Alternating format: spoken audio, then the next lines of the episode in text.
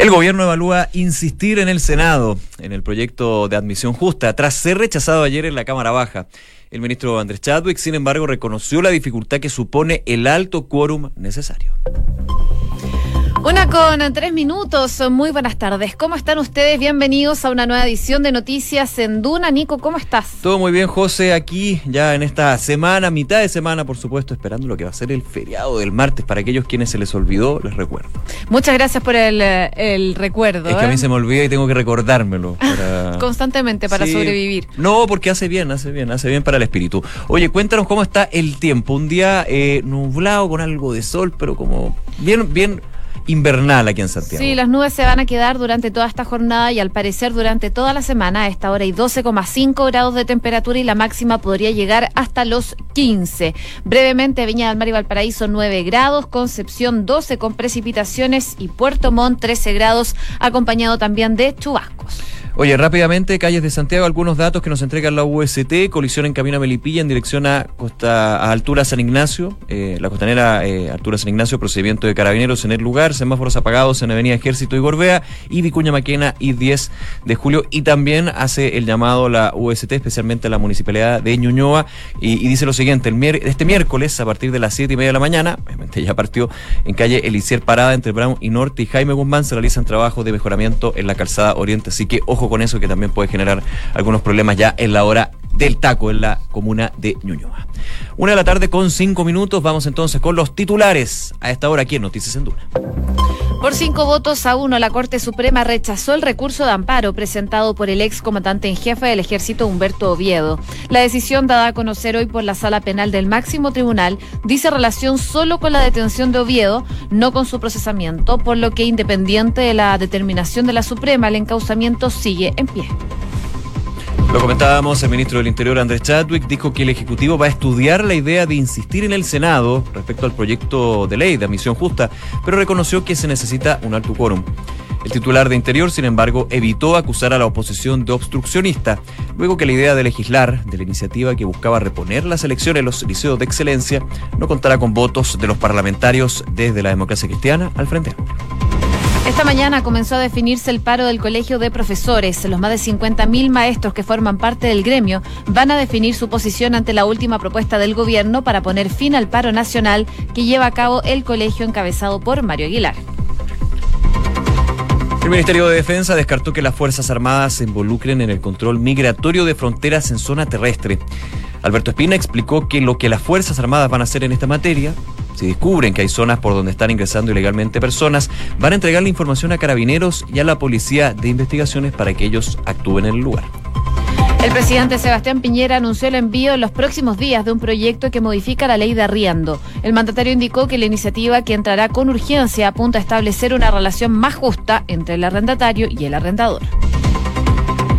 El ministro de Obras Públicas aseguró que antes de fin de año habrá sistema free flow en todas las entradas y salidas de Santiago. Alfredo Moreno explicó que se está trabajando en la tercera vía de la ruta 5 sur hasta Rancagua, la que después será extendida hasta San Fernando. La huelga de Walmart también está afectando las operaciones de Corner Shop. El presidente del sindicato, Juan Moreno, enfatizó que si el local está cerrado no pueden entrar a comprar. El dirigente confirmó que habrán unos 139 locales cerrados más otros que van a andar a media máquina. Noticias del mundo, Angela Merkel sufrió temblores en público por tercera vez en menos de un mes. Estoy muy bien, no hay de qué preocuparse, aseguró la dirigente que cumplirá 65 años dentro de una semana. El Organismo Internacional de Energía Atómica realiza una sesión urgente y extraordinaria sobre el programa nuclear iraní. A petición de Estados Unidos, los 35 países de la Junta de Gobernadores discuten la situación luego de que el régimen haya sobrepasado los límites establecidos por el acuerdo firmado en el año 2015 y podrían adoptar un llamamiento para que Teherán de marcha atrás presidente de Ucrania, Vladimir Zelensky, inauguró este miércoles un nuevo arco protector sobre el siniestrado reactor 4 de la central nuclear ucraniana de Chernobyl, destinado a sustituir el antiguo sarcófago y considerado como la mayor estructura móvil jamás construida en la humanidad. El mandatario ucraniano celebró la instalación de esta nueva estructura y afirmó que llegó la hora de acabar con la imagen negativa del sector, por lo que buscará impulsar el turismo. Y Christine Endler sigue sumando elogios por su gran actuación en el Mundial Femenino. En Francia decidieron homenajearle incluyendo su nombre en una estación del tranvía de Lyon, por lo que la estación Jean también pasó a llamarse Christian, Christian Endler. La iniciativa ocurrió con 24 capitanas de los equipos participantes en la cita planetaria. Una de la tarde con eh, nueve minutos repasamos las principales informaciones el día de ayer, nuevo revés legislativo para el gobierno, pero eh, uno de los más fuertes en esta segunda administración de Sebastián Piñera en términos de proyectos de ley. Estamos hablando de admisión justa que ha pasado por críticas, polémicas, por defensas por parte del gobierno, el oficialismo y sobre todo su eh, la que lleva el estandarte en este sentido de admisión justa, eh, la eh, ministra de Educación Marcela Cubillos. El día de ayer en votación en general, es decir, la idea de legislar fue rechazada en la Cámara Baja, lo cual genera un panorama bien complejo para este proyecto de ley. Se dan algunas alternativas, insistir en el Senado, esperar hasta un año para presentar un nuevo proyecto, eh, llegar a la posibilidad de veto. Hay varias situaciones, pero evidentemente es un escenario que está evaluando el gobierno. Y hoy, de hecho, hubo declaraciones del ministro del Interior, Andrés Chadwick, al respecto, dando algunas luces de que la situación es bien compleja para este proyecto de ley de admisión justa. Claro, porque como tú decías, se puede insistir en el Senado, pero el panorama es bastante incierto, al igual como lo era en la Cámara de Diputados, así que al parecer esa no va a ser la opción que va a tomar el gobierno. Es un quórum de dos tercios, de. Claro, es bastante quórum y al parecer hay harto rechazo por parte de la oposición. Y la otra opción es insistir en un año más eh, con esta misma iniciativa. Ante esto, entonces, lo que dijo el ministro Andrés Chadwick es que, mm, si bien es una medida que pueden usar, esto de recurrir al Senado requiere de un quórum muy especial, es un quórum muy alto y por eso lo vamos a estudiar y el presidente Piñera tendrá que decidir qué hacer entonces con esa situación. Además, recalcó que lo que ocurrió en la Cámara el día de ayer fue un rechazo muy importante y aseguró que se negó el derecho que tienen los padres a elegir la educación de sus hijos, provocando el rechazo al esfuerzo que hacen ellos para que sus hijos puedan desarrollarse educacionalmente, que puedan tener un mérito para tener una mejora en la educación. Así entonces, el titular de Interior explicó que dentro de este año se va a tener que, como sabemos, implementar este sistema de admisión escolar, el CEA, aprobado bajo la administración de la expresidenta Michelle Bachelet en la región metropolitana, porque recordemos que había sido implementado en regiones, pero no específicamente aquí en la región metropolitana. Y dice que ahí probablemente va a tener un efecto que va a llamar la atención y por lo mismo era un punto que mencionaba y hacía énfasis el ministro del Interior, la implementación del CEA aquí en la región metropolitana. Lo que apuntaban ayer los parlamentarios era a no retroceder en lo que se había avanzado en el gobierno de Michelle Bachelet. Claro, todo esto marcado en el cambio luego de la desmunicipalización de la educación pública, estos servicios locales de educación que ha ido desde los extremos del país y que va a tener esta gran prueba de fuego justamente cuando llegue a la región metropolitana por ser eh, la región donde se alberga a la mayor cantidad de ciudadanos del país y por ende también de establecimientos educacionales y estudiantes. Eh, un revés bien complejo desde el punto de vista de las aspiraciones en términos de este sistema de educación que tiene el gobierno de Sebastián Piñera, pero por sobre todo un revés político, porque evidentemente es en admisión justa donde muchos veían que no se iban a lograr acuerdos, habían muchos eh, anticuerpos justamente con la idea de reponer la selección en los establecimientos educacionales públicos, la forma en cómo se iba a desarrollar esta eh, selección, eh, una mirada totalmente distinta, decían varios, con lo que fue el proyecto de reforma educacional impulsado por la segunda administración de Michelle Bachelet. Así que desde los cimientos, desde las bases, fundacionales de este proyecto de ley había mucha discordia y eso se notó en los votos que presentó en contra la idea de legislar parte de la oposición y también eh, la democracia cristiana, que en este tipo de proyectos, los proyectos del gobierno de Sebastián Piñera, llegan a ser los aliados o no, si hay una buena negociación. Aquí claramente en la admisión justa no se dio eso y termina con una situación bien eh, incierta para lo que va a ser admisión justa. Esas son las declaraciones que ha tenido el ministro del Interior. Eh, vamos a estar hablando de las otras dolores de cabeza que tiene el Ministerio de Educación porque evidentemente admisión justa es uno de varios que están generando ruido en esa carta. Bueno, igual habían varias posiciones el día de ayer en cuanto al mm, rechazo de admisión justa. Tú lo decías, desde la ADC al Frente Amplio eh, reiteraron que no estaban dispuestos a retrotraer todo lo que se había logrado en materia de inclusión en el gobierno anterior. Claro, el proyecto de inclusión de Michelle Bachelet, de Michelle Bachelet que se está implementando ahora, que ya se ha implementado en algunas regiones y que de hecho la ministra en el verano estuvo haciendo una comillas gira respecto de esta situación y conversando con los padres que se veían complicados con el proyecto eh, que había sido aprobado entonces en la administración anterior. Desde la DC al Frente Amplio entonces reiteraron de eh, mantener lo que hay actualmente, incluso la diputada Natalia Castillo de Revolución Democrática, quien increpó a Cubillos en su momento, eh, y también al titular de las Express, Gonzalo Blumel, quien se encontraba en la sesión, incluso también al presidente Piñera, le dijo que no habían estudiado en los colegios, que ellos habían estudiado en colegios privados, que es curioso que sean ellos los que nos vienen a hablar de mérito respecto de esta situación. Así que hubo una jornada bastante tensa el día de ayer en el Congreso, en donde fue increpada la ministra Cubillos, también el ministro de las Express y el gobierno en general. De hecho, hubo tensión en la sesión de la Cámara que se dio alrededor de las 6 de la tarde, terminó a eso de las 8 o 9 de la noche, eh, porque el gobierno estaba buscando la posibilidad de aplazar la votación para el día de hoy. Y eso era justamente lo que generó minutos de tensión y eh, discordia entre las distintas bancadas con respecto a este proyecto que finalmente rechazado en la idea de legislar, en la votación en general, por 80 votos en contra y 68 votos a favor. 13 de la tarde con 14 minutos. Noticias en Duna con Josefina Stavrakopoulos y Nicolás Vial. Seguimos avanzando en materia educacional porque algo relevante que podría suceder el día de hoy es conocer lo que es la votación del Colegio de Profesores. Al parecer los primeros resultados estarían disponibles desde las 3 de la tarde, así que quedan minutos para conocer cuál va a ser el veredicto final desde el gremio, si continúan con el paro o finalmente lo deponen. Pero al parecer todo indica que la situación al interior del gremio está muy dividida. Ya el viernes pasado, perdón, el fin de semana, eh, se llamaba reunión entre el Ministerio de Educación, un llamado que hizo la eh, titular de la cartera, Marcela Cubillos, eh, con la directiva del Colegio de Profesores. Hablaba de entregar una solución alternativa luego de que la mesa nuevamente se rompiera la semana pasada cuando no se aceptó la propuesta entregada por el gobierno. Esta nueva propuesta, entre varios puntos, uno de los que más destaca es la situación de las educadoras diferenciales y también de párvulos que estaba dentro y siendo la gran traba para terminar con este paro que ya lleva seis semanas por parte de los profesores. Finalmente, eh, el gobierno propone no una asignación, pero sí un bono.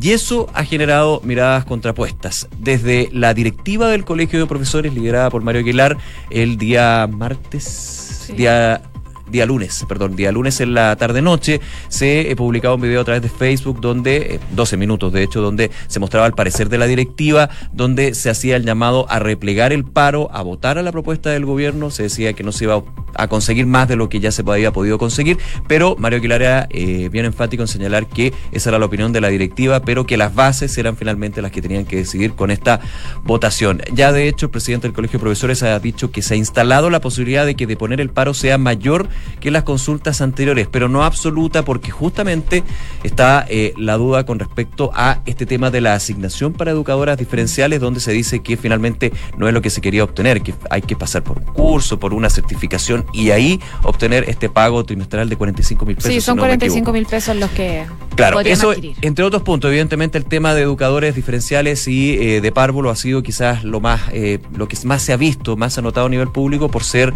la traba más importante y de hecho hay algunas asociaciones de profesores, de educadores diferenciales que están en contra de esta propuesta y señalan que hay que mantener el paro. La directiva presenta su postura, dice, son las bases las que van a definir esto y como tú decías, José, a las a 3 de la tarde aproximadamente habrían los primeros resultados, qué tan preliminares, qué tan oficiales en términos de cuántas son la cantidad de mesas escrutadas.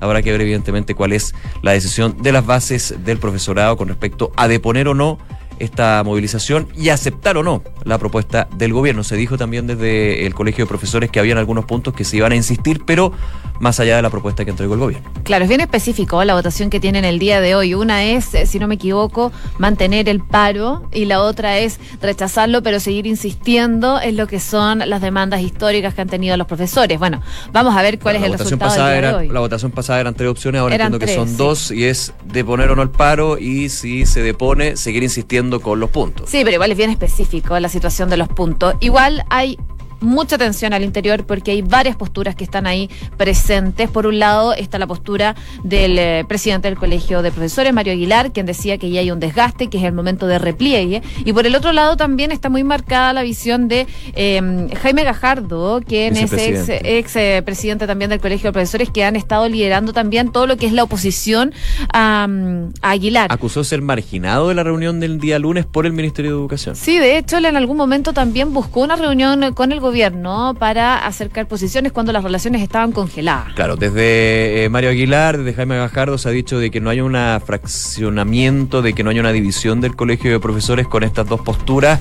Esa es la, lo que han dicho los dos, evidentemente, pero, eh, desde el gobierno, de hecho, ahora me acuerdo, desde el gobierno la semana pasada, con esto termino, la ministra vocera de gobierno decía que por temas políticos y por peleas dentro del colegio de profesores no podía dejarse a miles de estudiantes sin clases. Eso fue la, la tinta que tiró, digamos, el gobierno para señalar que había una división en el colegio de profesores. Y después la reforzó esa idea el subsecretario de Educación, también la ministra de Educación. Fue una idea que eh, se estuvo ahí manteniendo durante la última semana, cuando ya el paro se iba desgastando, pero lo que es concreto es que hay dos posturas al interior del gremio. Una que es liderada por el presidente, el actual presidente Mario Aguilar, y la otra por el vicepresidente Jaime Gajardo, que incluso él hizo un llamado ayer eh, a no estar de acuerdo con lo que se ha alcanzado hasta el momento pero hizo un llamado a votar a conciencia a los 50.000 profesores. Lo que explica por qué en el video del lunes en la tarde-noche, alrededor de las 6 de la tarde, va a ser más exacto, eh, no estaba el vicepresidente del gremio, eh, Jaime Gajardo, pero sí estaba Mario Aguilar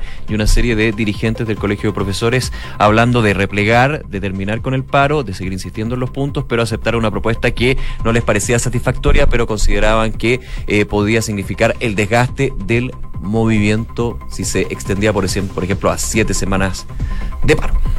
Una de la tarde con 20 minutos. Escuchas Noticias en Duna con Josefina Stavrakopoulos y Nicolás Vial.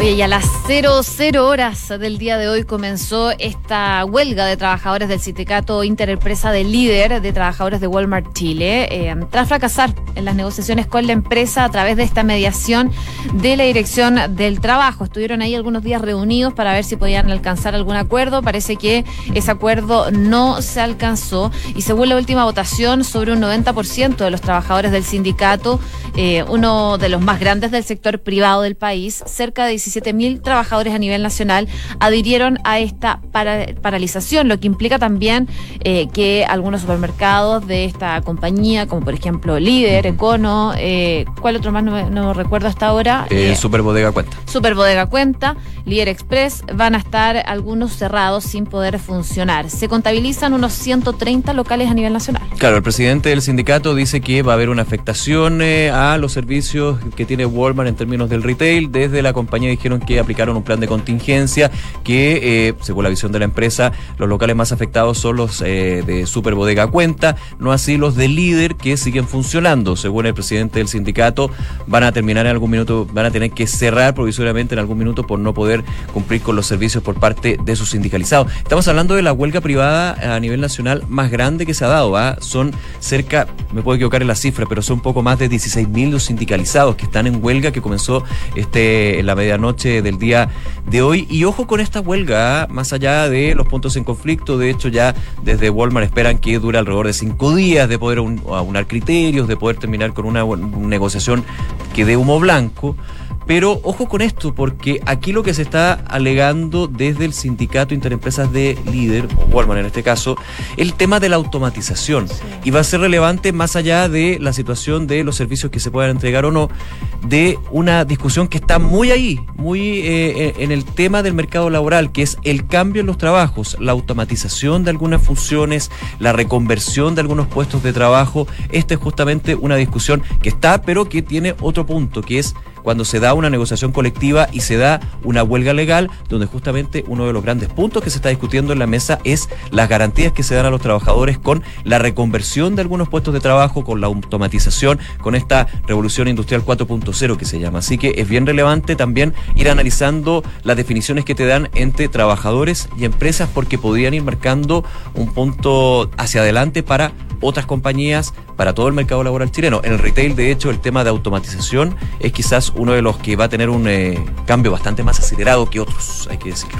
Oye, y en cuanto a la, al propio paro de Walmart, eh, indicar que ha hablado la vicepresidenta de Recursos Humanos de Walmart Chile, Mónica Tobar, quien dijo que eh, el presidente del sindicato tomó la decisión de irse a huelga de forma unilateral. Es lo que ha dicho en varios medios durante esta mañana la mm, vicepresidenta de Recursos Humanos de la empresa, que estimó que por más corta que sea la huelga, no durará menos de cinco días. Y otro punto también en cuanto al servicio, no en cuanto a la huelga, es Corner Shop, que se hablaba durante la mañana y lo dijo el propio presidente del sindicato que Corner Shop no iba a estar funcionando porque básicamente los líderes o los supermercados no iban a haber trabajadores, no iban a haber trabajadores, no iban a poder entrar, no iban a poder comprar.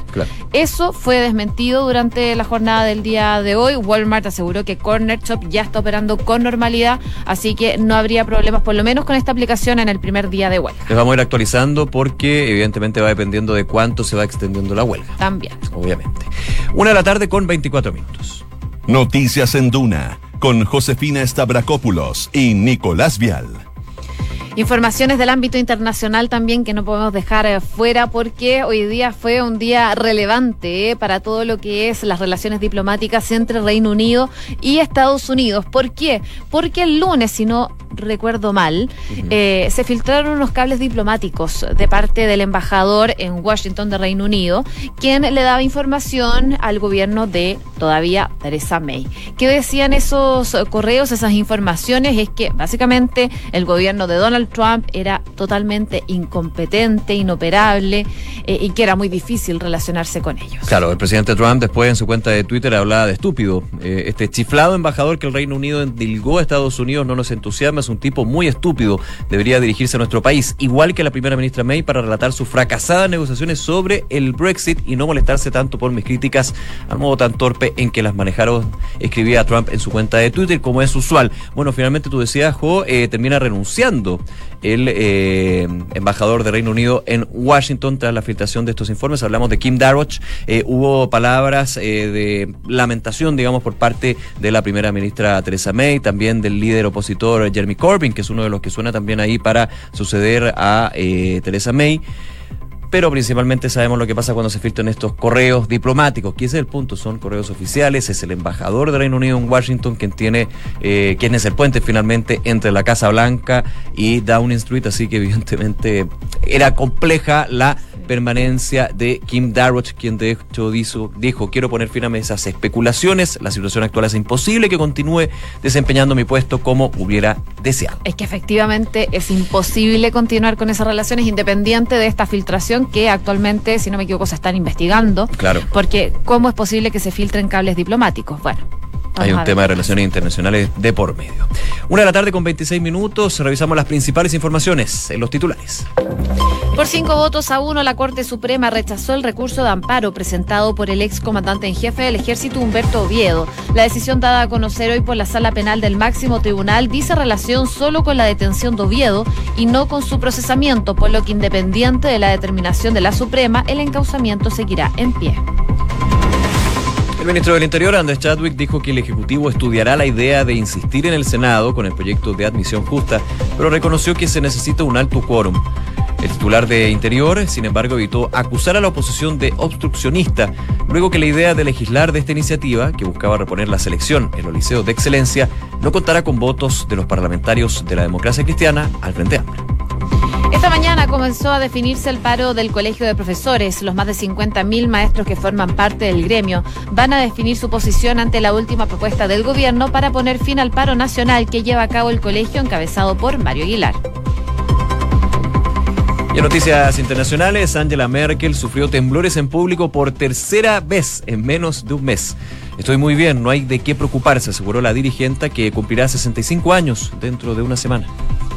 El Organismo Internacional de Energía Atómica realiza una sesión urgente y extraordinaria sobre el programa nuclear iraní. A petición de Estados Unidos, los 35 países de la Junta de Gobernadores discuten la situación luego de que el régimen haya sobrepasado los límites establecidos por el acuerdo firmado en el año 2015 y podrían adoptar un llamado para que Teherán de marcha atrás.